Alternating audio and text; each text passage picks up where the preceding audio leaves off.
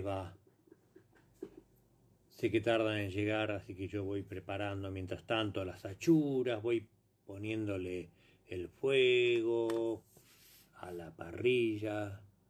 Hace mucho no hago un asado, muchísimo, nunca tuve mucho talento al respecto. Pero bueno, este es el ciclo de entrevistas imperfectas que hago todos los miércoles a las 22 desde este perfil, arroba errojasuba, en repaso en mi programa de Radio Uva, ya saben, mi nombre Sergio Marchi, soy periodista, entrevisto gente, entrevisto músicos, cantantes y hoy, bueno, tengo una visita muy especial. Todos son especiales, obviamente, son todos artistas y grandes artistas. Eh, pero bueno, con Isla tengo un vínculo de hace muchos años personal, así que para mí es muy, muy grato tenerla en el programa. Veo que ya está, así que le vamos a dar. Loco, creo que nunca vino al programa, o sí vino una vez. Pero bueno, Hilda es parte de la vida. Así que ahí estoy viendo que está apareciendo, está emergiendo. Hilda. ¿Estás, ahí? ¿Estás ahí? ¿Cómo estás, chica? Hola, ¿me escuchás? Te escucho muy bien. Perfecto. ¿Para qué voy a cerrar la puerta acá? Dale, voy a cerrar la puerta tranquila. Yo voy teniendo al electorado, voy haciendo malabares. Vos apropicuate, como decía Carlitos Balá, Propicuate, tranquila. ¿Cómo estás, Sildu? Muy bien, muy contenta. Vengo de, de, ensayar, este, de tener, hice un vivo con Lito hace a las 8 de la noche. Estuvo bueno. Y te vi que estabas en vivo y digo, ¿qué me engaña? Bueno, es con Lito puedes engañar. Sí, se dio así y, mm, o sea, hacía ya rato que él me había, me, propuso hacer un vivo al principio, ahora tres meses atrás, y me parecía como un poco, no sé, no, después ya pasaron, pasaron los meses, la cuareterna continúa y accedí, aparte con el tema este que hago el viernes, el streaming me, me parecía que estaba bueno para seguir promocionando, así que bueno, lo hicimos. Totalmente. Quiero que me quiero que me cuentes bien eso de cómo, cómo es el streaming que vas a hacer, la cuareterna, cómo se te ocurrió la idea y cómo venciste, porque me da la impresión, conociéndote y un poco viendo también tus movimientos en, las redes, que no te copa demasiado todo esto de la virtualidad, etcétera, etcétera. Te tomaste un mes, un mes sabático de redes. Sí, totalmente. ¿No?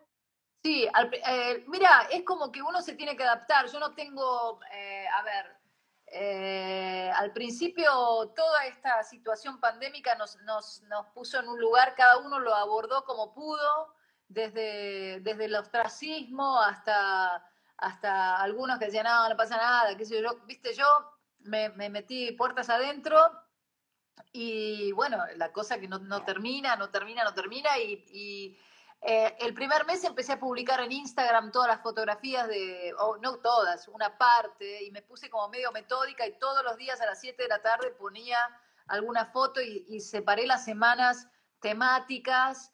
Puse una semana de hermanos, otra semana de gente mayor, otra semana de... Las las estuve siguiendo. Bueno, todo eso fue como, no sé, un mes y pico y después ya me harté de, de ese orden que me había impuesto. Entonces, vale interrumpir, cambiar de tema y, continuar este, por otros lados. Y entonces eh, estaba con el tema de, las, de, las, transmisiones que al principio dije, no, yo no voy a transmitir, no, no voy a hacer un, streaming. Es toda una estructura que yo soy bastante más independiente, o sea, no tengo manager, no, no pensar en el tema de las tiqueteras y todo, todo el asunto de lo comercial me, complicaba porque me... me... que, debe estar complicado, ¿no? Claro, me daba como, eh, o sea, no, no podía encararlo yo personalmente y tampoco podía contratar a alguien que se fijara, pero me llegó solo. Entonces, ese ofrecimiento de una, de, un, de una contratación que me hicieron para cantar en un espacio virtual privado, eh, vinieron estas personas, estos técnicos, y me dijeron, no, yo tengo esta, eh, nosotros estamos armando una empresa que no es la más grande, la, que, la que están usando todos, sino como algo más chico, y, ahí fuimos, eh, este, o sea, comercialmente socios y dije, ah, sí me va más que, que ponerme yo a invertir sobre mí y decir, bueno, te pago toda esta estructura, porque hay, hay como un comercio en el medio, obviamente. Eh, sí, pero bueno, vos no sos empresaria, vos sos artista que se maneja a sí misma, es otra cosa. Exactamente. Entonces, bueno, a partir de esa situación donde, donde el riesgo no era, no era que yo tenía que invertir por, por, por mí misma y después ver cómo me va, sino que hacer una sociedad, accedí con Teatro Delivery, que es una, una, una compañía más chica, que es donde, donde, desde donde voy a transmitir, y, y bueno, y sonando bien, con, con, buen equipamiento, no con mi servidor, que es una porquería que se cae, que se pixela, ¿viste? No. Entonces, bueno, lo voy a hacer bien, por eso se cobra una entrada. Si no hago los, estas transmisiones en vivo gratuitas y, y todo bien, pero si vas a cobrar, tenés que hacerlo bien. Entonces accedí. Y bueno, ahora me estoy preparando para eso. Eh, y... Me da la impresión, Hilda, que vos estás, digamos, eh, acá estás comenzando un nuevo ciclo, de alguna manera tu último disco, si mal no recuerdo, ya tiene un par de añitos, que es la génesis del rock, ¿no? ¿Estás, ¿Estoy en lo cierto o estoy diciendo pavada? No, nunca decís pavada, Sergio. Estás en lo cierto. Gracias. Pero es mentira. No, salió en noviembre del 2018, o sea, diciembre del 2018, un año y medio tiene. Ajá. Está bien, o sea, ya estás en un nuevo ciclo de cocinar algo nuevo, ¿no? Sí, claro que sí. Eh, pasado mañana voy a presentar tres temas de lo que va a ser Bien. ¿Y qué más va a haber? Eh, ¿Qué más? que ¿Como que payasos? ¿En qué sentido? No, no, no. Osos voladores, tigres de bengala, cosas. No, no, me refiero, digo, ¿vas a tocar solamente tres temas? No, no, voy a tocar 17 ah, no. De eso, dentro de esos 17. Sí, una hora, y, una hora y 20, una cosa así. Dentro de, esos, de ese show voy a presentar tres temas nuevos. El resto es el, el, mi repertorio de mi etapa solista, mi repertorio de lo que hicimos el año pasado en Europa con Fede, que fue todo un compilado de algunos temas de Man Ray, otros temas de, mi solismo, otros temas de Charlie, o sea, todo lo que vengo haciendo mis clásicos, eh, montados en un formato dúo, que es el que yo vengo laburando, bueno, toda la gira europea fue así, con Fede, y los años anteriores este, también hice mucho dúo por una cuestión también de, de liviandad y de, y de movilidad, ¿viste? Porque también convengamos que para el productor local, cuando sos un artista que no, que no llenas estadios y tenés que hacer lugares más chicos, le cuesta eh, pagar seis, seis, pasajes aéreos. Entonces nosotros en, en, el formato dúo recontra, en realidad siempre me piden que vaya sola con la viola, pero ya tanto reducir, no, reduzco a dos en escena y dos en, en la técnica, somos cuatro. Eh, y así eh, fui laburando los últimos dos años atrás bueno, el año pasado fue lo de España, Francia, Italia. Contame bien esto, de lo de la gira europea con el Tano. Fue hermoso, la gira europea con el Tano, hicimos lugares increíbles, remotos, nos fue muy bien. Eh, vendí la Génesis así en euros, eh, ah, muy buena. Claro, no, aparte la gente, o sea, obviamente que yo iba a cantarles a los, a los que emigraron, porque no voy a cantarle un italiano ni voy a cantarle un español, porque no, no soy una persona famosa en España, o sea, alguna vez hiciste... No, pero a lo mejor alguien le da curiosidad y le comentó, digo, algún local debe haber. Claro que sí, pero no 400, ponele, no 400 españoles. Había, bueno, en, una de las presentaciones en Barcelona hubo como, había como mil personas que eran mil mujeres sacadas, eh, no sacadas, pero así muy feministas, ultra era un día, un día femenino que tan, tan femenino fue que no, eh, no lo dejaron subir al Tano. O sea, subí sola a cantar. Pero eso fue un. ¿Cómo no lo dejaron subir al Tano? no, no, era, era una noche producida por mujeres, eh, mujeres técnicas, mujeres plomas, mujeres músicas, y era todo así y no permitían a los varones, cosa que a mí me pareció demasiado extremo, pero bueno. Este, sí, a mí también me pareció eh, extremo, pero no deja de parecerme insólito y divertido. Sí, no, no le pasó lo mismo a Federico. En absoluto. No, me imagino. No, no, y yo también. ¿Dónde fue eso? Yo casi lo levanto, porque encima me estaban homenajeando, me, me, homenajeaban a mí porque estaban celebrando el año de, o sea, son unas chicas argentinas músicas que estaban celebrando el año de este tipo de, organización femenina musical. Buenas músicas ellas, ¿eh? Chicas que son argentinas y que, que se fueron a vivir allá. Una de ellas, eh, la hija de Rapoport. Una de ellas es la hija de Rapoport. Ah, mira vos. Sí, este, otra es una, una, chica, no, me acuerdo el apellido, pero una es una tanguera que toca, toca el, bandoneón y canta bien. Y bueno, y se organizaron con otras mujeres músicas eh, eh, catalanas y se armaron este, esta historia, ¿viste? Pero no sabes, yo nunca había experimentado algo igual. Eran como mil. Ahora decime. Mil. Decime, dos cosas. Yo lo invité a Sergio Makarov esa noche. Estaba como. Sergio Makarov, qué grande. Su disco, Un hombre feo, me acuerdo siempre. Mm. Te quería preguntar dos cosas. Primero, ¿dónde fue eso? Y segundo, ¿cómo te resultó la experiencia de estar sola vos con la viola? Que es algo que no, te debe gustar tampoco. Vos sos más grupera. Sí, no, igual ya con estos, estos últimos años me estoy bancando más la guitarra aguerrida, eh, sigo con mis mismos acordes, intenté nuevas, nuevas posiciones, pero no, no me puse a estudiar en profundidad, es algo que me debo pero eh, rítmicamente me puedo sostener durante un tema eh, bien y puedo sostenerme. Es más, yo hice recitales sola eh, de una hora y pico en, en algún momento, no sé, sola con la viola. Y dije, ah, mirá, o sea, me, a los pies. Me la banco, sí. No es lo que más me gusta porque, porque estoy muy atada y yo soy muy, de, muy motriz, ¿viste? Cuando, eh, bueno, no sé si vas a, vas a estar el viernes, bueno, yo cuando estoy... El viernes, bueno, eh, si me invitas yo voy. Sí, no sé cómo hacer para invitar, ese es el Virtualmente, ¿no? Tengo que... virtualmente hablando. Virtualmente, tengo que, ver cómo me, me, entregan esos, esos códigos, o sea... Pero no, te, no tengan ningún problema. Si se puede, se ve. Si no, a mí lo que me interesa saber es esto del show, del show femenino, ¿dónde fue? ¿En qué ciudad? ¿En Madrid? Cataluña, no, no, en Barcelona. Ah, en Barcelona pues. Sí, sí. Ok. Pero después, ¿por dónde más anduvieron?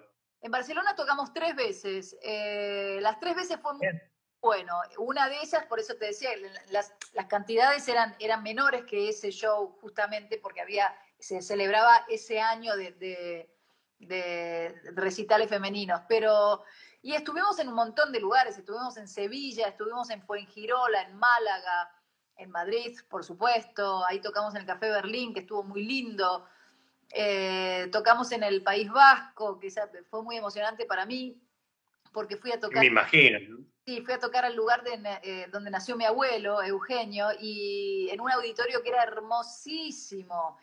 ¿En dónde? En Ondarribia. Eso, ahí sí. tus antepasados son de ahí. Sí, sí, de Ondarribia, que es el, el, se llama. Eh, ahí eh, fue muy lindo, el, auditorio era, era, increíble, daba al mar y, estaba bastante lleno. Ahí no había argentinos y eso fue, me llamó la atención, pero eso lo organizaba el municipio, el ayuntamiento de ahí que me recibió el alcalde o como se llame. Y. Mm, también tocamos en... ¿Te dieron las llaves de la ciudad? No, no, pero me, este, me recibieron como, como, si estaba, como si yo estuviera regresando a algún lado que nunca había estado, pero... Eh, y sí, es una buena manera de definirlo, ¿no? Sí, es un... ¿Te tocó algo así de la cosa vasca, de la raíz vasca? ¿Vos tenés algo de eso? ¿De que fuiste ahí y te, te agarró alguna emoción rara por estar en el lugar de donde venías? Me agarró una emoción muy grande cuando terminé el show y tenía a 15 Lizarazos que me estaban esperando. Que eran todos. ¡Wow! Sí, sí, que eran todos este, hijos de. Er, porque mi, abuelo que, se, que viajó, que vino para acá en un barco carguero, tenía 14 años y tenía allá, dejó, no sé, siete hermanos, o sea que quedaron muchos allá. Entonces todos esos siete hermanos se fueron replicando y eran todos estos hijos de, hijos de, hijos de, así que fue como muy emocionante, muy hermoso. Todos los discos, el show había estado bueno, yo había estado bastante locuaz también, que esa, esa es la parte tal vez cuando estás en un lugar más, em, más local, sin, sin tener público que te conozca, yo eh, me, si es en, España, por supuesto, me, defiendo con, con, la, con la impronta y con, con el ángel y la eh, simpatía que se me ocurra en ese momento, eh, entre tema y tema voy, voy como tirando puentes de conexión, ¿viste? Entonces, me, eh, si bien no conocen los temas, ni, son de, de, Argentina, ni nada, en, en Onda Rivia se dio esa, esa comunicación como de que, que maja, ¿viste? qué simpática esta chica, porque yo estaba tratando como de llegar, no cantando sola en los bares que nunca lo habían escuchado, sino como que me conozcan personalmente. Así que eso lo logré. Y después en los lugares donde sí me conocían, porque son, eran todos emigrantes que se habían ido algunos hace 10 años, otros hace 20, otros hace 25, fue muy emocionante porque muchos, bueno, ahí por, obviamente que centralizamos hicimos mucho de la Génesis, que eran de estos primeros cinco, el, disco de los primeros cinco años del rock argentino, entonces muchos de esos este, antiguos que se fueron allá escuchaban la balsa y deliraban, ¿viste? Eh, claro. Entonces, eh, como que apelamos a un, a un repertorio eh, pensado especialmente para, para, esos argentinos que se habían ido a vivir a, España, a Francia, tocamos en, en, en París en, el, en, la, mm, este, en la ciudad universitaria y en la Casa Argentina de París, donde vivió Cortázar. Ahí estuve en la biblioteca. Ah, qué bueno. Sí, sí, sí, fue muy lindo. No, la verdad es que, viste, eh, fue, fueron tres meses. ¿Cuánto tiempo y cuántos shows fueron? Tres meses y medio y como, no sé, 40 shows, no sé, una cosa así como bastante. Una locura, ¿no? ¿Cómo? Una locura. Una locura muy, muy linda de realizar, un sueño cumplido, aparte lo hice con Mía, que eso también fue muy hermoso porque eh, yo después cuando regresé a la Argentina le pregunté a todos mis amigos y a músicos y gente cuándo alguna vez se habían ido de gira con sus hijos o con su hijo o hija tres meses y medio y nadie lo hizo. O sea, yo porque soy una vasca testaruda y voy, este, Mía ayudó mucho, ayudó a vender. Mía cantó en el medio, no conmigo, sino que ella se metió. Por ejemplo, en Sevilla, tocamos en, Granada, perdón, tocamos en, un lugar que era la Casa del Poeta, se llamaba. Y me dije, el tipo, ya desde acá, porque yo, yo armé todo esto sola. O sea, que soy como una especie de, no sé, de qué. ¿Lo armaste? Lo armé sola. Este, dije, Facebook, hola, soy Lali su cantante. Sí, ¿cómo no voy a saber quién sos? Bueno, mucho fue así. Y este, algunos shows me pagaron una guita importante, otro show fue a Bordero, otro show, o sea, era todo como todo sumaba, ¿viste? Y, mm, en Granada, eh, esta persona que me responde, que eh, era argentino, a mí me habían ayudado con lugares. Eh, Laura Gómez Palma, quien fuera la primera bajista de Man Ray, vive en sí, España. Vive en España hace más o menos 20 años. Es la bajista de Joaquín Sabina ahora. Ahora no, hace un par de años. Sí, entonces este, Laura me tiró un montón de datos de, lugares de cantautores, o sea, lugares más chicos al perfil que yo tenía que, enfocar. apuntar. No voy, a, no voy a pretender hacer un... O sea, justo estábamos como en sincro con Calamaro y tocaban lugares así, estadios, pero Calamaro ya tiene como bueno, vivió en España y tiene parte en España y parte acá. Eh, yo vengo de otro, de, otro lugar totalmente distinto. Y entonces varios de los lugares fueron así como lugares de, poetas, de cantautores y, más chicos. Y eh, uno de ellos en, Granada, eh, Mía hizo una, una, intervención en el medio, de, entre, entre una primera parte de mi show, ella en el medio y después segunda. Y salió, y, ah, y este lugar, la casa del poeta, el pibe me dijo, mira, este es un lugar como medio muy antiguo, que el ayuntamiento no nos permite usar amplificación. ¿Vos podés hacer un show sin amplificación? Y yo le digo, ¿cómo? Así sin ¿Qué micrófono, nada. Y le digo, che, Fede, ¿hacemos un show sin amplificación? Y digo, sí, hagamos. Y salimos cantando así, de aire. Y fue hermoso. Me dice, aparte, como este es un lugar donde se lee poesía, cuando empieza la persona en el escenario no se escucha ni el vuelo de una mosca, me dijo. O sea, todo el mundo se queda en silencio. Y Mía salió cantando así. Eh, o sea, yo también, pero bueno, estaba con guitarra. Que Mía salió a capela y se hizo una, mm, una como una especie de, de, melodía gitana de algo que ella venía escuchando, porque estaba como muy con el tema de Rosalía y, y ¿viste? Y se quedaron, pero se les cayó. Flamenco. Yo decía, mierda, mía, en Granada venís a hacer eso, este, tenés que tener como, no se les movió un pelo, hermoso. Este, así, Qué lanzada que es mía, ¿eh? Sí, sí, sí, la verdad es que no, no, es impávida en el sentido que eh, no, no pareciera que le, que le, pareciera que está acostumbrada, vos viste la filmación de cuando yo salgo en los cumpleaños en el 50 años de Charlie, que salgo con, con mí en brazos, o sea, ella está arriba del escenario desde antes de tener un año hay que ver después cómo sigue, no es que ella será su... Bueno, hay una genética también que ayuda, ¿no? Sí, sí, canta hermoso, ahora está estudiando, ¿viste? Está estudiando música como, como se puede en esta situación tan complicada, pero bueno, este, está con las materias eh, a distancia y, está con unos, o sea, está empezando a adquirir conocimientos académicos y de, de estructura y de construcción musical que le, va, le van a servir en caso de querer componer más que a mí, que yo estoy, con, viste, eh, o sea, haciendo eh, la construcción artística. ¿Vos estudiaste algo alguna vez de esto? No. Ahora estoy, a ver, eh, estoy estudiando canto. Digo, vos comenzaste a cantar porque se te dio o tenías una inquietud. ¿Cómo descubriste que tenías una voz, por ejemplo? Que ese es un, punto, digamos, creo que jamás charlamos en como 30 años nos conocemos. Yo, eh, a los seis años, en primer grado, em, la maestra de música vio cómo yo me agarré a una guitarra criolla toda desvencijada y empecé a poner los dedos y a tratar de sacarle sonido. Y me dijo, toma, te la presto para que la lleves a tu casa. Y yo aprendí a tocar la guitarra así, en primer grado. Mi viejo vio eso y me compró una antigua Casa Núñez mejor. O sea que la, mm, como la intención de la atracción hacia la música lo tengo de antes de la fotografía.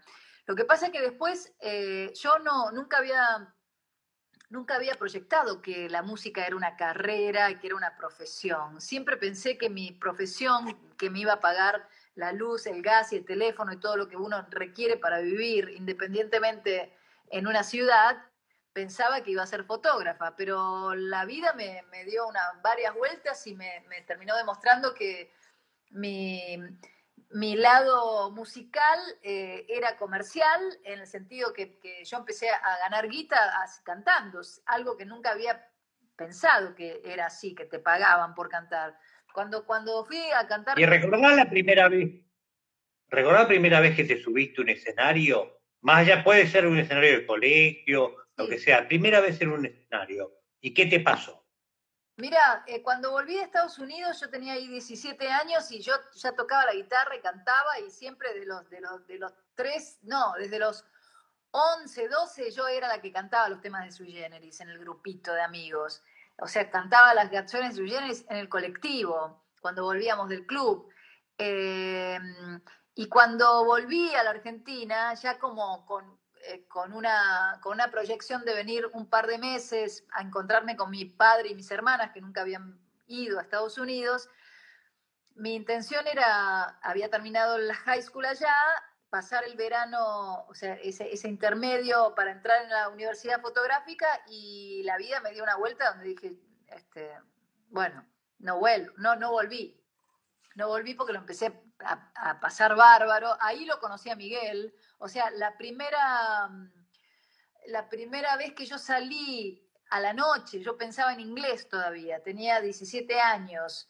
Eh, fuimos al corralón. Estamos hablando de, principios de los 80 más o menos, ¿no? junio del 80, el junio del 81. El primer fin de semana que salí, eh, que me, me, llevó eh, la, hija de la mujer de mi papá, que es, era lo que yo llamaba mi hermanoide, o sea, no mi, no mi hermanastra porque no eran hijas de, no habían sanguíneos, sino que era la hija hermanastra es medio como tétrico. Qué feo. Hermanoide es como... Sí, sí, hermanoide me gusta más. Creo que ese término me lo pasó Gaby Eisenson, no estoy segura, que estaba llena de hermanoides. Eh, claro, porque son los, eh, las, las, familias ensambladas de matrimonios que tienen hijos anteriores y que los dos, o sea, el padre y madre ya tienen hijos, ¿viste? Entonces, esos hijos, ¿cómo se llaman? No son hermanastros, son hermanoides. Eh, la primera vez que salimos, mi hermanoide es eh, Sergio Nasif Cabrera, guitarrista de, de Alfonso se entrega. Sí, claro. Bueno, la hermana de Sergio. Mirá qué revelación. Sí, eh, la hermana de Sergio eh, era Adriana. Sergio era de los Romeos también, ¿no? primero fue Alfonso Entrega, después Romeos. Me llevaron al Corralón, Hildita de 17, recién llegada, al Corralón, que quedaba ahí eh, en el pasaje Bollini, en, Barrio Norte.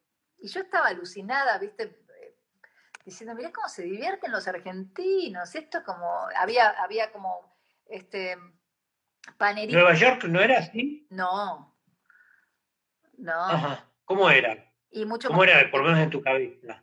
¿Qué, qué sensación tenés? Mucho más frío, Sí, sí, es mucho más, eh, en ese, o sea, era mucho más frío y mucho más, mira lo que te, mira la palabra que te voy a poner, violento también. Eh, violento. Sí, sí, en ese momento. Sí, era violento. Sí, eh, entonces no, yo no, no hacía mucha noche, yo era chica, tenía 17 años. Acá era todo más chico, todo más humano, una escala, o sea, una escala de ir caminando, a los lugares. A mí me alucinaba eso, me alucinaba también ver la tensión de la luz que bajaba, me, llamaba mucho la atención ver al, carnicero cortando la carne, la sangre, y todo eso me pareció como rarísimo, me parecía. Ahora tampoco se ve más eso. Pero, pero en ese momento, comienzo de los 80, eh, yo estaba ahí como mirando mucho todo. Y, esa noche eh, en ese lugar, en ese que fuimos con, Adriana y con otras amigas de ella, yo estaba así sin hablar, aparecieron eh, Calamaro, que tenía 18 años, y Miguel Zabaleta, y se pusieron a cantar ahí, y así con, con no sé si había un piano o, o, con guitarra, y Miguel cantaba, estoy triunfando en Europa, me siento hecho pelota. ¿Te acuerdas de eso? No, era sí, claro.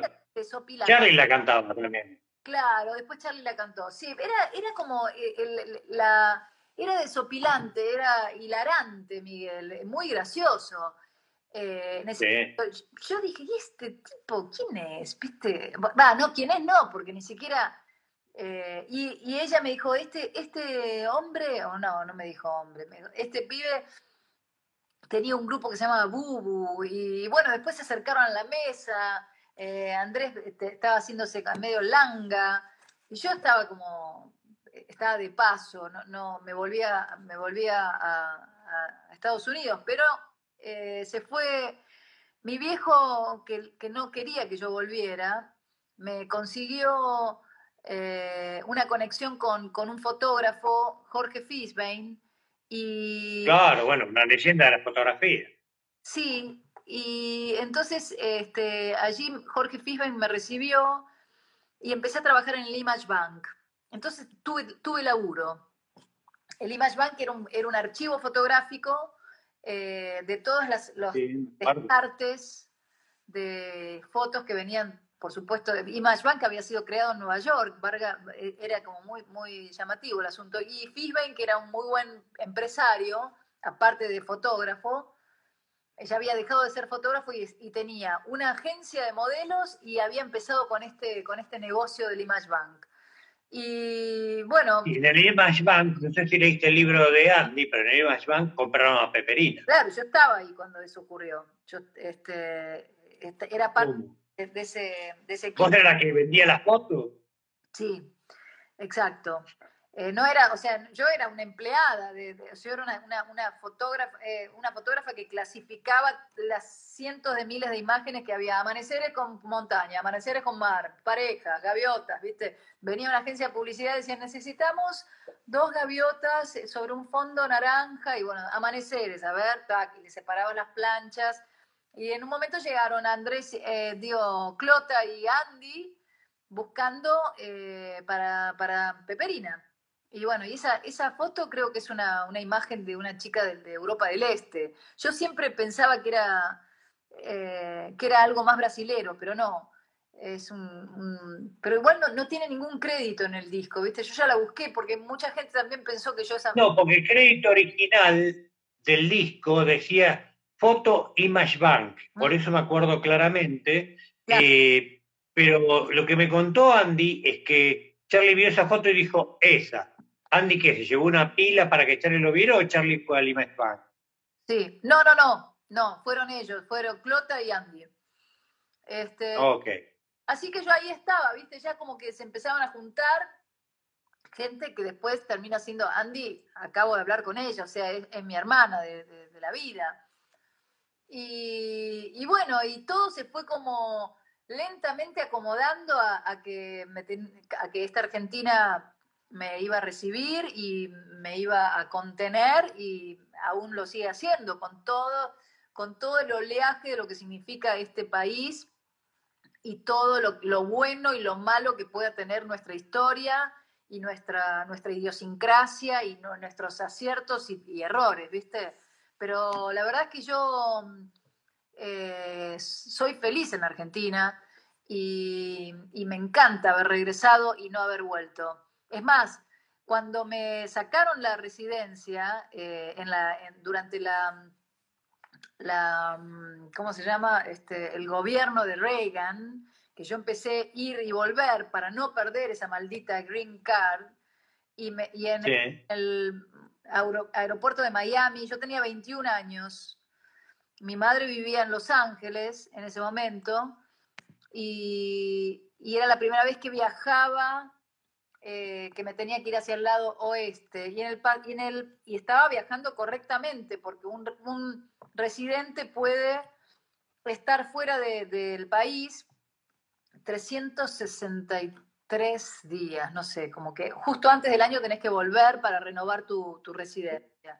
Y yo estaba entrando dentro de los cánones que, que legalmente eh, ellos, el gobierno norteamericano pedía, en ese momento gobierno republicano. Y bueno, y me detuvieron en, una, en, en ese aeropuerto este, de Miami. Yo estaba viajando sola en tránsito por hacer otro, otro vuelo y, y me hicieron. Claro, transbordabas eh, a, a, Los Ángeles. Claro, me hicieron firmar un papel, un abandono de residencia que yo me podría haber opuesto, pero en el momento en que lo firmé dije, se están perdiendo un buen residente. O sea, ya recanchera, ¿viste? Dije, estás perdiendo un buen, un buen residente y dije, más fangulo. Eh, me fui a Los Ángeles, estuve ahí con mi vieja y qué sé yo, y después... ¡Qué mala onda! Soy horrible. O sea, yo podría haber llamado a un abogado, pero me tenía que volar dentro de una hora, ¿viste? Y después pensé, si yo quiero volver... Era un quilombo, era un quilombo, más que fangulo. Si yo quiero volver a vivir en los Estados Unidos y residir en los Estados Unidos y pagar los impuestos en los Estados Unidos, lo voy, tengo mi madre que es eh, pasaporte norteamericano, o sea, ciudadana norteamericana, lo voy a hacer. Pero ahora estoy feliz en la Argentina, estoy laburando, estoy sacando fotos, estoy laburando en Mutantia, en Humor, en El Porteño, o sea, estaba en ese, en ese momento, empezando a, esbozar algunas voces y coros y qué sé yo, estaba activa desde un lugar artístico y en un país que estaba saliendo de una dictadura y con una ebullición eh, cultural y, y, musical que estaba buenísima. Entonces, no lo pensé ni dos veces, ni me arrepiento de este amor. ¿Y qué, cuál fue el, primer escenario que pisaste, que no me lo contaste? Ah, bueno, en un pub al, mes de llegar o eh, un, me encontré con un amigo de la, infancia, porque yo no conocía a nadie, y me llevó a un lugar que creo que es en Escalabrini Ortiz y, se llama Mil, tenía un, como el la fecha del lugar de, del momento en que se creó, no se llamaba 1905 o algo así. Y ahí canté Rocky Raccoon, con la guitarra criolla. Rocky Raccoon. Canté eso. Elección rara de tema, ¿no? Lo que pasa es que me la sabía, sabía la letra y, y me gustaba cantarla y es fácil para tocar en la viola y, y la canté ahí, qué sé yo. De golpe me vi arriba del escenario de Someone in the Black Man, Hills of the Cover, ¿viste? Y ese fue, ese fue el primer escenario, te diría. Eh, y después, bueno, todo, eso fue en el año 81, debe haber sido en julio del 81. Y de, de allí en más, todas las participaciones. Creo que la primera vez que grabé algo debe haber sido con Rafael Vini, con Comida China en ese primer disco. Ajá, ese fue tu primer estudio. Sí, que está, este, ese primer disco está bueno. No me acuerdo cómo se llama el disco. Eh, si, vos seguís hablando, yo me voy a acordar. Eh, comida china era eh, Laberinto de Pasiones. Bien, Laberinto de Pasiones, sí, señor. Que la tapa era como si fuera una, una imagen de historieta de Liechtenstein, parecida. Exactamente. Sí, me acuerdo del tema, decía Nico Pacabana, me sentí mejor, laberinto de pasión. Sí. O sea, bueno, tu, primer escenario y tu primer disco fueron acá, viniendo de allá, cosa loca. Sí, yo no hice nada ya de música, o sea, sí tenía amigos músicos y, y compartíamos mucho escuchar música, pero escuchábamos más música más como, eh, menos pop, era, era como en la época de Mahavishnu Orchestra, eh, Coltrane, así mucho, mucho vuelo por ese lado. Sí, poco para cantar. Y de todas maneras sí me gustaban los B-52 y, la parte más rockera era más inglesa, más Led Zeppelin, eh, Genesis. Pero eso yo ya lo, había, ya lo había escuchado acá, a los nueve años. Eh, Pink Floyd, escuché por primera vez El lado oscuro de la luna en Córdoba, junto a, Vicente Luis, que ahora, ahora es un poeta de culto y ahora están haciendo toda una antología sobre él en eh, este año. Es un, amigo que, bueno, que es un poeta muy con una vida muy, muy colorida y también muy, muy castigado y terminó tirándose de un séptimo piso en Salta, una cosa así tremenda. Y ahora, como es cordobés, está de cult, está así como de moda y se convirtió en un poeta negro. Y sí, en, un mito. Sí, en un mito, sí. Y, eh, eh, yo tenía nueve años ahí cuando escuché El lado oscuro de la luna. En el año 73, cuando salió Artó, y salieron un montón de discos buenísimos. El primer disco de David, eh, ese año 73. Claro, bueno, ese, sí. ese año fue tremendo. Sí. Confesiones de invierno también. Y, bueno, sí, claro, Sui Generis era como lo más cercano a mí porque había sido parte del pupilaje, o sea, yo estaba en el Dama Centeno y, ellos se habían ido de ahí. Eh, ¿Sabes que por irme del de Lama Centeno no, no un compañero de colegio? Pues somos del mismo año, hubiéramos sido compañeros. Ah. Porque vos sos de caballito. yo no me lo banqué mucho. ¿Eras de caballito? Claro, yo era de Flores, pero me mandaron ahí porque, bueno, se, daba la onda para que fuera un buen colegio y no me lo banqué ni un mes. Me, diagnosticaron una dislexia que no tenía y me dijeron, vaya a un colegio del Estado que ahí le va a ir bien. Toma el tren hacia el sur. ¿y a cuál fuiste? Pero no, si no hubiéramos sido compañeros de colegio. Pero lo que quería saber es, ¿tu primer grupo entonces fueron los Tweets? ¿Primer proyecto de banda estable? Sí, sí, porque comida china pasé por ahí, Suéter hice coros, por ahí Alfonso se entrega hice coros, pero los tweets fue con quien grabé ese, La máquina del tiempo y estuve un año y pico, ponele. Pero mm, sí, porque debo haber estado del 85, sí, dos años debo haber estado en los tweets, del 85 al 87. No, un año y pico. Yo me acuerdo, yo me acuerdo de la primera vez que te vi, que viniste, creo que con Andy a la redacción de la revista Rock and Pop. Allá creo que era, eh, ya estábamos en Teniente Prudán, ahí donde estaba Canta Rock también, ¿puede ser? Sí, sí, claro que sí. Ese Teniente Prudán. Todavía tenías un turte medio panqueque. ¿Panqueque yo? Sí, tenía un corte medio punky. Sí, pelado, acá. Exacto. Sí, sí, ahí fuimos también cuando nos fuimos a, Córdoba con Garófano y con Oldenburg. Eh, hubo un, micro lleno de fotógrafos y de fotógrafas y, escritores y, también viajamos con Andy. Ahora que fui a, Barcelona estuve con Garófano, no sé si te acordás de él, fotógrafo. Eh. Sí, lo sigo, lo sigo en Instagram. Ah, sí, todos nos seguimos. No laburé con él porque creo que laburaba para otra revista. Yo laburaba más que nada con, con Andy y con Arturo en sí. Sí. Y bueno, y con vos. Sí, sí. Vos me trajiste unas cuantas fotos.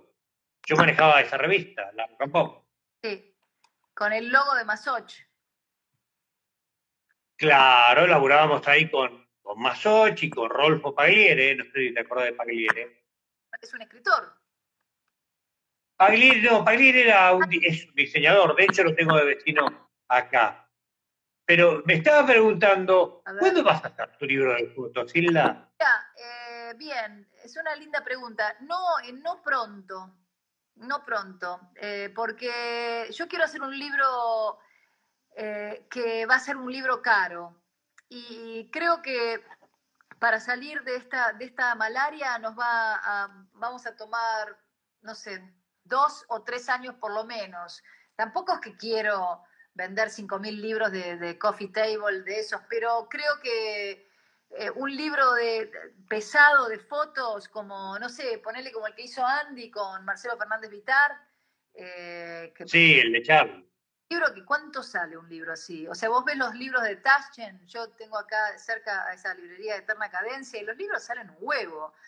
Y, y, no, y acá más no me parece que sea momento y aparte porque tengo ganas de, hacer otro disco y me implica con esta estructura tan unicelular que tengo, tan personal, me implica un tiempo que prefiero ahora eh, ponérselo en otro lugar. Total, las fotos están, ¿viste? O sea, lo único que, pasa es el tiempo, que no es poco, pero digo, esa energía eh, la puedo eh, poner incluso cuando sea más, más vieja, más grande o sea, no, no tiene que ser ya, no, no, no me importa. Eh, o sea, el sueño está, el deseo está y eso es lo que, no sé, lo que eh, tengo como, como ideal. El asunto de, las publicaciones de las fotos de Instagram me despertó un poco eso eh, de, pensar en ese libro, de fotos mías y de fotos de, de, artistas de acá y fotos de gente que no es conocida, pero igual que son fotos que me gustan pero sí me parece que, que no, no sería el momento para mí ahora hacerlo. No, ahora no, no es momento creo para nadie. Ahora es momento para hacer show como el que vas a hacer el viernes. ¿Me decís cómo hace la gente para verte este viernes? Mirá, eh, esto es un streaming que le llamamos Cuareterna, que es este término que no es mío, sino que es de mi amigo pintor Roberto Fernández, este, sí, lo conozco. Me dio mucha, mucha gracia, mucha eh, esa ironía así tan, tan perspicaz que él tiene siempre. Eh, y es un show que para, para, meterte, o sea, para pagar la entrada, que sería lo ideal para mí, para que soportar al artista local y a sus asistentes y músicos y técnicos que van a estar aquí en, en este lugar donde yo voy a, de, donde voy a transmitir, que es mi sala casa. Eh, ¿Se llama así el lugar o es tu, tu casa en serio? Casa y es mi sala.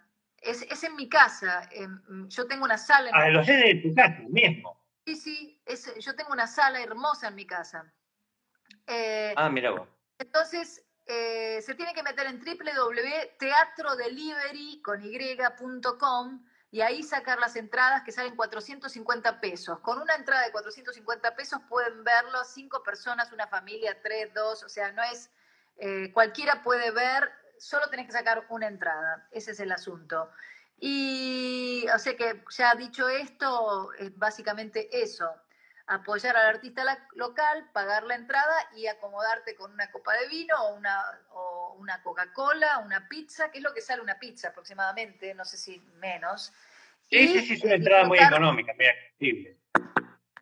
Disfrutar de, El asunto es este cómo, te vas a sentir vos con eso, con, con el tema de, de, bueno, tocar para una cámara, que no haya aplausos. Es la primera vez para vos esto.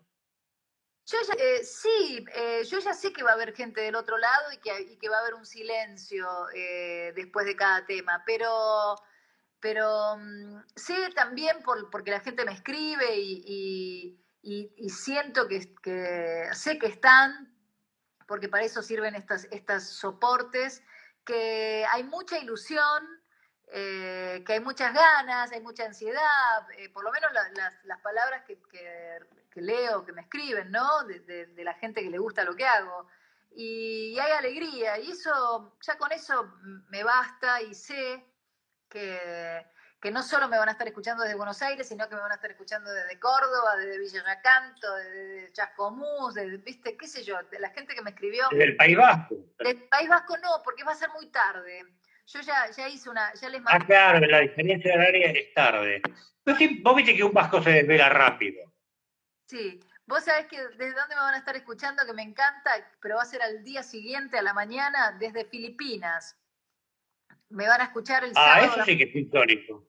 O sea, yo voy a, voy a arranco a las 21.30 y ellos a las 9 y media de la mañana del sábado me van a estar escuchando.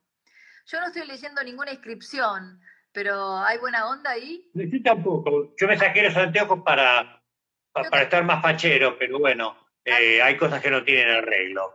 Eh, si vos querés leer algún mensaje, pero veo que hay montones. No veo nada. Acá de gente. No, ¿Cómo no ves nada? ¿No usas lentes? Sí, pero no los tengo. ¿Eres coqueta? Quiero dejar eh, pagando solo, pero este, como quieras. No, está bien. Pero mira lo que voy a hacer, voy a brindar. Bueno, yo, estoy acá con mi brebaje también. Salud. Porque vuelvan los buenos tiempos. Hoy sí. Sí, sí. Y este por el éxito de tu show también. No veo nada. Obviamente. Hoy me busco los No, pero bueno, ahí y la gente que te dice hermosa, genia, divina, diosa, todas estas palabras. Cosas, sube para cantar. Bueno, así que vamos a tener tres temas nuevos, algunos temas de tu etapa solista, algún Man Ray y algún cover de, de la Génesis. Hasta que no me dijiste recién eso, yo no me había dado cuenta que la Génesis se ocupa solamente un periodo del rock argentino. Los primeros cinco años. ¿Y después empezar a hacer los segundos cinco años? Los primeros cinco años. Pero después, vas a hacer un disco con los segundos cinco años, otro con ah, los terceros cinco años. No, ni pedo, ya está, hice uno. Tampoco, o sea, ya me preguntaron. Ah, pensé, no, pensé que era algo conceptual.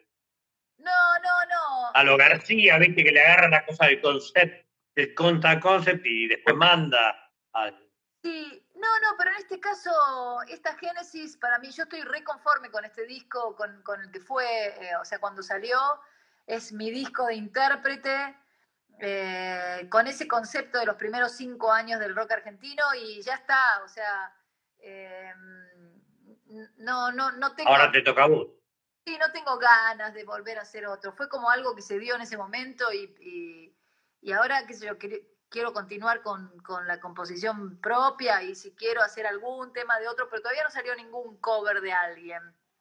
Eh, estoy más trabajando los, en, los, en los propios, ¿no? con fe. ¿Y cómo va eso? ¿Cómo es tu proceso compositivo? ¿Cómo laburas tus canciones? ¿Vienen rápido? ¿Se hacen desear? No, se hacen desear.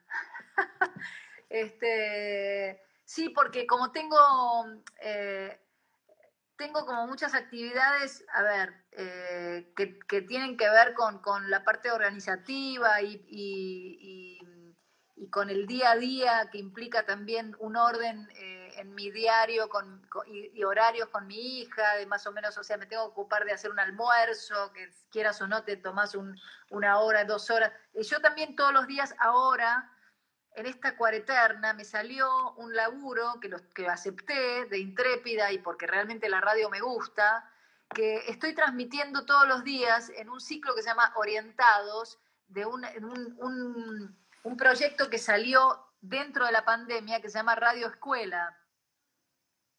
Ajá. ¿Y qué haces ahí? Entonces todos los días me voy al CCK y transmito desde ahí. Eh, para cuarto y quinto año y hago conducción. Pero ¿qué sería lo que, lo que enseñás? Yo no enseño. ¿O no es con... Yo conduzco y estoy con, con, distintos profesores, con el profesor de filosofía, el de química, el de física, la de álgebra, eh, ESI. Ah, como si fuera un programa de televisión. Sí, pero radio. Ok. Es un programa de, pero digo, ¿la, gente lo puede ver o solamente escuchar? No, se escucha, se escucha. Se escucha en Radio Nacional Clásica, lo pasan. Lo pasan por Radio Nacional Clásica todos los días de 5 a 6. Ahí. Este, aparezca. Ah, muy bien. Sí. ¿Y cómo, y cómo, se, te da eso de, conducir y ser docente? Más allá de que ya lo venías haciendo con La Bella y la Bestia. No soy docente, soy conductora y, e interpelo y pregunto como si fuera una alumna yo, porque la verdad que yo, primero que no hice la secundaria acá, o sea que vos me hablas de álgebra, la, la profe de álgebra, llegó y me dijo, agarra una lapicera. Le digo, no me va a hacer agarrar una lapicera porque no, eh, álgebra nunca ni lo vi, ¿viste? Es como que, ¡ah! Me agarra, me pongo nerviosa. Pero después eh, me, estoy, me estoy educando. Eh, era hora. Era hora. Sí, y, no solo eso, sino como que en cierta forma interpreto a, esos alumnos que supuestamente de 16 a 18 años, o sea, de cuarto y quinto año, que, están en, Santiago del Estero y que por ahí están escuchando la radio con los viejos y que están viendo, no es que no es que hay, no hay, no hay evaluación, nada, es como, ahora se están dando más como charlas, charlas más filosóficas, te diría. Eh, y conceptuales.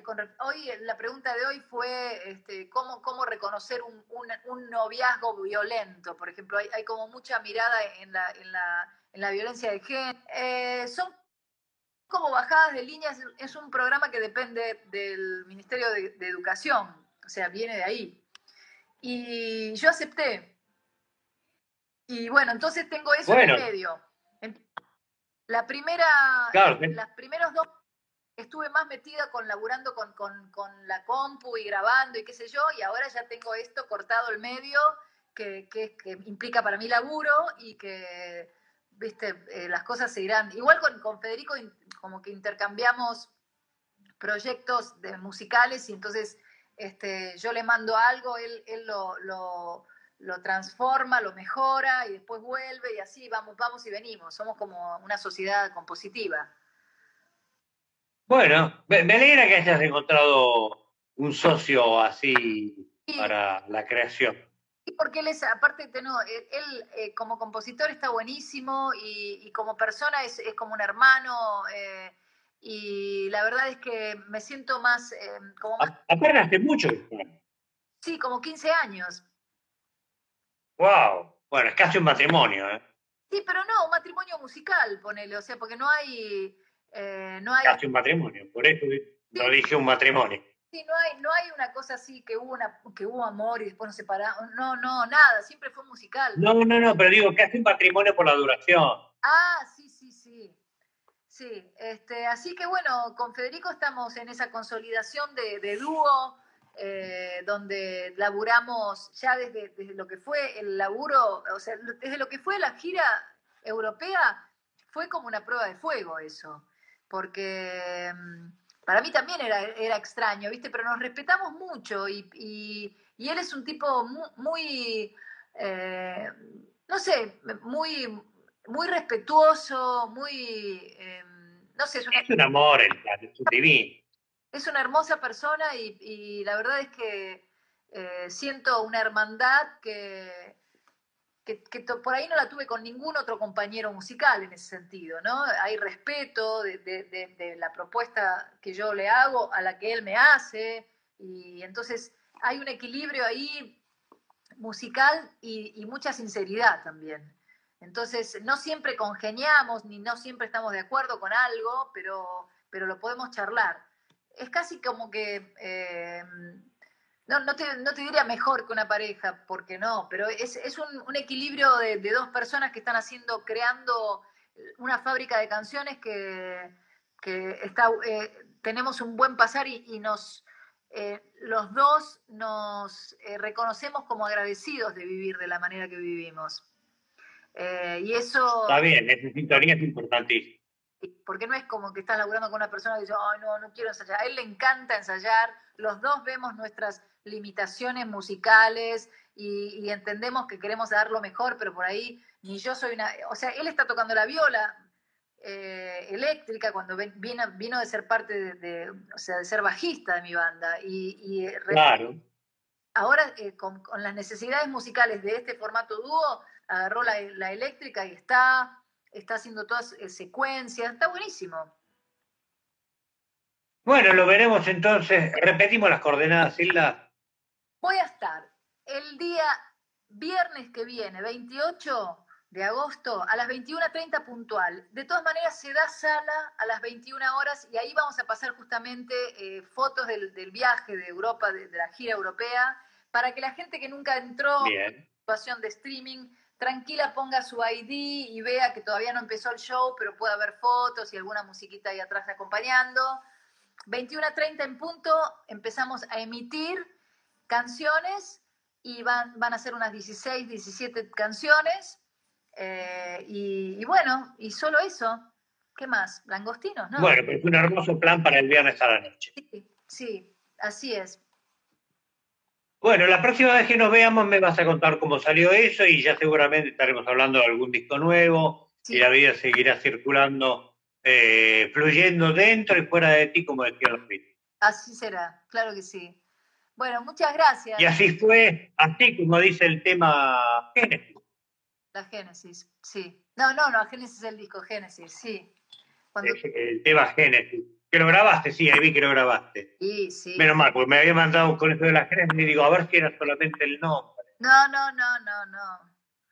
Todo era nada. Grabaste esto. Nada era bueno, Hilda, como se dice ahí en, en tus viejos pagos, break a leg, merde, que salga lindo y seguiremos la conversación como siempre. Gracias, Sergio. Que estén bien y gracias por... Un beso grande. Que salga lindo. Chao. Bueno, gente, la tuvimos ahí la Lizarazu. Para mí es un placer tenerla aquí y yo me voy despidiendo de esta charla. Eh, recuerden que es el viernes. Eh, ahora después le voy a pasar los datos por escrito. Gracias. Veo algunos mensajes y me voy antes de que se haga el efecto Cenicienta y cuadrupa, sí, me quedan cuatro minutos, pero veo algún mensaje. Puedo... En el vivo mostró el ojo de Man Ray, espero que le puedas preguntar un poquito sobre este arte tan especial. Ah, bueno, la cosa que te da la charla y que veo los mensajes. Pero bueno, siempre hay cosas buenas que preguntarle a Isla. Una vez te vi en el subte, estábamos con una amiga haciendo música a la gorra y nos tiraste buena onda, te amamos. Y así es, Hilda. Bueno, yo estoy viendo los, mensajitos, les agradezco porque hayan estado aquí. el próximo miércoles, ¿quién va a estar? Todavía no lo tengo resuelto. Espero que, bueno, ustedes sí vengan y charlar. En, el peor de los casos me escucharán a mí solo contar algunas historias musicales. Y en el mejor de los casos habrá alguien interesante con quien podamos conversar. Gracias por estar del otro lado. Un abrazo grande, cuídense el barbijo por arriba de la nariz siempre, no se, no se descuiden, 10.000 contagios hoy, ¿eh? Nos vemos.